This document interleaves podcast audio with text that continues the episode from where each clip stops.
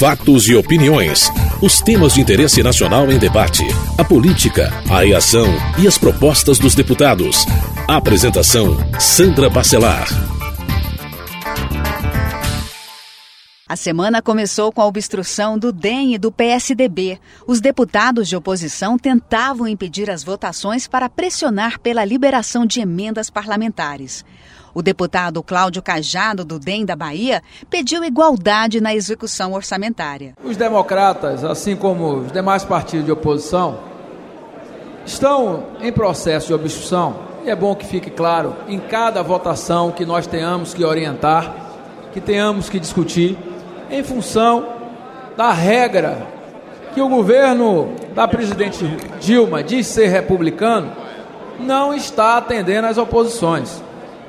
As oposições estão absolutamente afastadas forçosamente do processo da atividade parlamentar ao não terem as suas emendas empenhadas e vislumbrando uma execução orçamentária conforme prevê a lei. O líder do PT, deputado Gilma Tato, lamentou o trancamento da pauta. É importante que o povo brasileiro saiba o motivo da obstrução.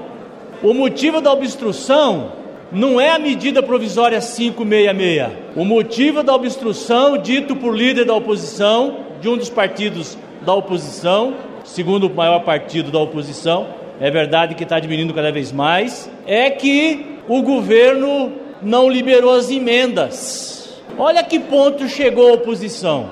Eu vejo isso com tristeza, eu vejo isso com certo desânimo, porque a oposição, ao invés de discutir um projeto de país alternativo, discutir aqui alternativas para sair da crise, ela vem no plenário, obstrui esta medida provisória em função de emendas parlamentares. O deputado Amaury Teixeira, do PT da Bahia, afirmou que a obstrução ameaçava a economia do Nordeste. 735 mil agricultores que estão precisando receber esse dinheiro para movimentar a economia do Nordeste.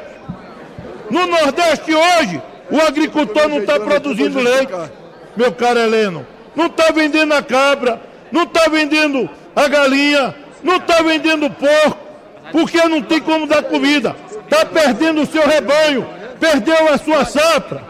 E se não recebeu garantia safra, não compromete só a subsistência do agricultor, não. Compromete o comércio, compromete a feira, compromete a economia do Nordeste. Então, a oposição está cometendo um crime contra o nordestino.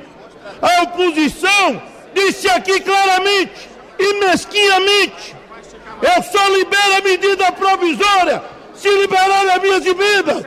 Isso é mesquinharia. O deputado Antônio Carlos Mendes Tame, do PSDB de São Paulo, criticou a pressa do governo em votar a MP. Do dia em que foi publicada essa medida, no dia 24 de abril deste ano, até hoje, sabe quanto por cento o governo já empenhou? Somente 15%. Ou seja, não era relevante nem nada. Ou então é incompetente, tem um problema relevante, extremamente urgente e não consegue, mesmo com aqueles instrumentos jurídicos que nós propiciamos, que a Constituição brasileira propicia, que a legislação brasileira propicia, a incompetência desse governo federal é tamanha que ele apenas conseguiu empenhar 15% desses recursos. 15% do total permitido. E agora vem aqui com pressa, com pressa, para aprovarmos aquilo que ele não conseguiu realizar e poderia ter realizado em benefício dos brasileiros. Depois de quatro horas de discussão, os deputados da base de apoio ao governo rejeitaram as tentativas de adiamento das votações e aprovaram a medida provisória que libera recursos para vítimas da seca no Nordeste. Você está ouvindo Fatos e Opiniões. Na quarta-feira, a oposição manteve a estratégia da obstrução. Manifestou, porém, disposição ao diálogo. O deputado Antônio Carlos Magalhães Neto, do DEM da Bahia, reclamou da intransigência do governo para o diálogo. O executivo impõe que o legislativo e, a, e que a sua base se curve à vontade imperial, exatamente em troca de fazer o empenho e pagamento de algumas emendas. Nós não aceitamos isso. E é dessa forma que nós queremos aqui reafirmar o nosso compromisso com a defesa de uma emenda constitucional que permita que as emendas parlamentares tenham um caráter impositivo. O orçamento é a principal peça que o Congresso Nacional elabora. Não é razoável que depois que o Congresso Nacional aprove o orçamento, simplesmente o governo vá lá e faça o que quiser com o orçamento. Então, é um ano de trabalho jogado fora, porque o governo trata o orçamento como uma peça que lhe pertence única e exclusivamente e com a qual ele pode fazer o que quiser. Nós não aceitamos isso. E é exatamente por essa postura intransigente de não ter o diálogo, de não ter o entendimento com a oposição, que nós estamos aqui obstruindo. Os canais estão abertos. Nós, inclusive, colocamos ao presidente Marco Maia, ao líder Arlindo Quinalha, não é que a oposição aguarda ser chamada para um entendimento mas um entendimento com respeito, um entendimento com a sabedoria por parte do governo de que está lidando com parlamentares que sabem o tamanho, a importância e a dimensão dos seus mandatos. O deputado Henrique Fontana, do PT Gaúcho, destacou a disposição do governo em dialogar com a oposição. O nosso líder, deputado Arlindo Quinalha, está atendendo uma importante reunião agora e por isso não está no plenário. Quero tentar instalar um clima de diálogo e negociação para esta sessão de tarde e noite de hoje. Porque nós temos pelo menos quatro medidas provisórias que estão aqui na mira da nossa pauta. Os deputados da base de apoio ao governo defendiam a votação das propostas. O deputado Darcísio Peronde, do PMDB do Rio Grande do Sul, falou da importância das matérias a serem votadas. Essa medida provisória 567 ela é importante porque trata da poupança naquela atitude corajosa e decidida da presidenta Dilma na redução da taxa Selic. Então é importante para a economia brasileira.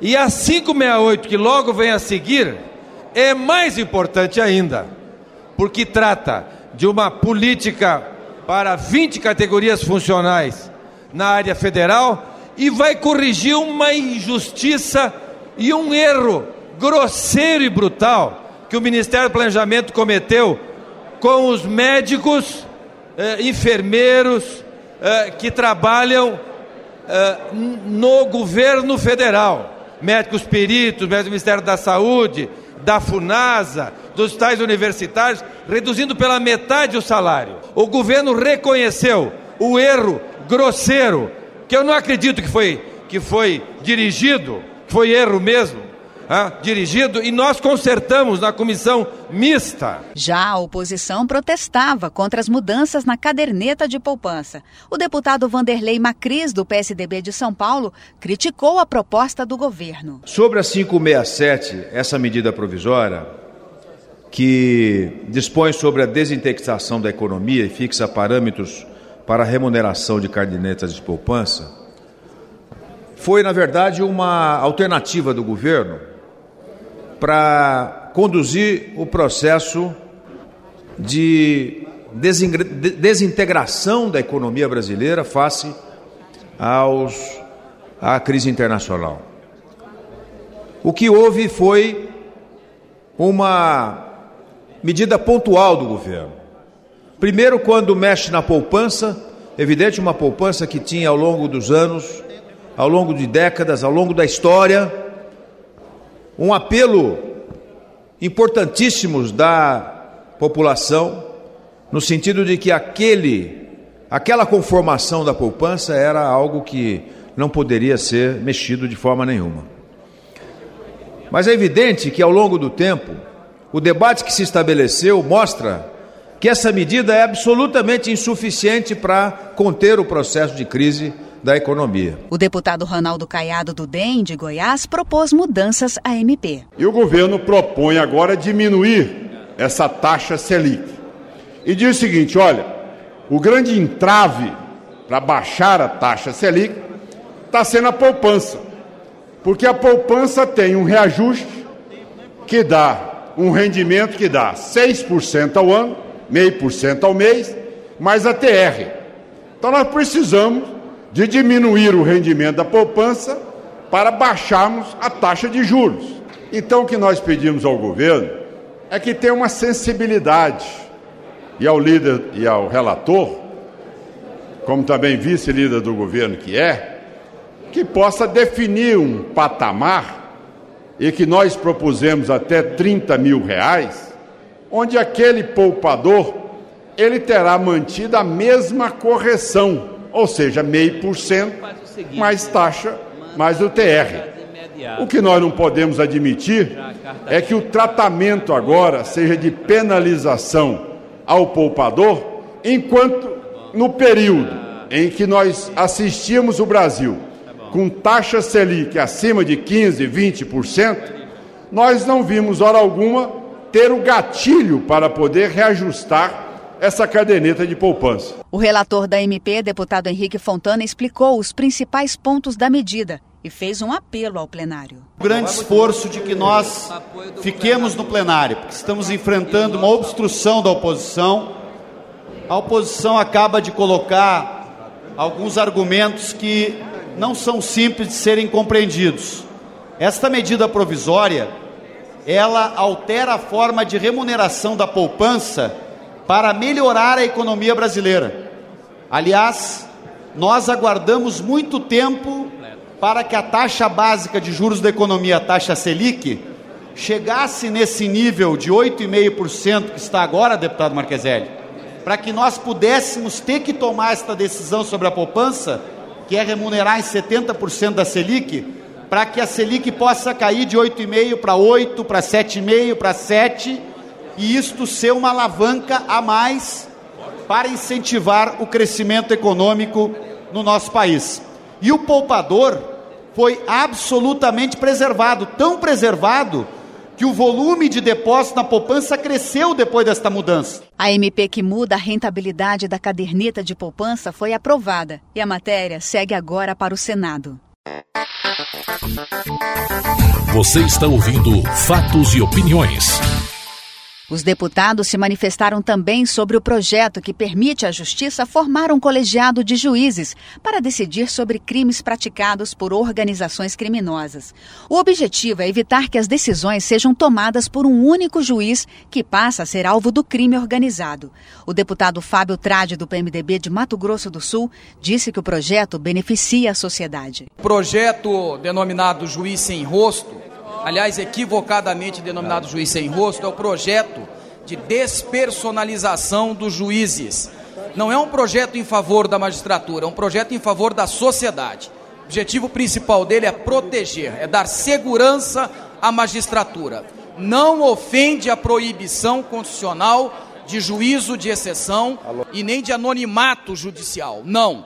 Há presença de três juízes em instância monocrática que vão subscrever várias decisões durante o processo. E mais, trata-se de uma faculdade do magistrado titular do processo, que convoca por sorteio outros dois magistrados para compartilhar e dividir responsabilidade. Já o deputado Miro Teixeira, do PDT Carioca, votou favorável à proposta, mas manifestou dúvidas sobre sua eficácia. O aumento de um juiz para três juízes no julgamento não poupa um juiz, pode botar em risco três juízes.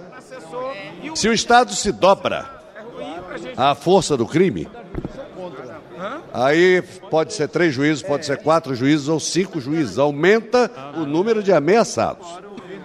Porém, esse projeto chegou aqui de um, depois de um amplo debate na Câmara dos Deputados, no Senado.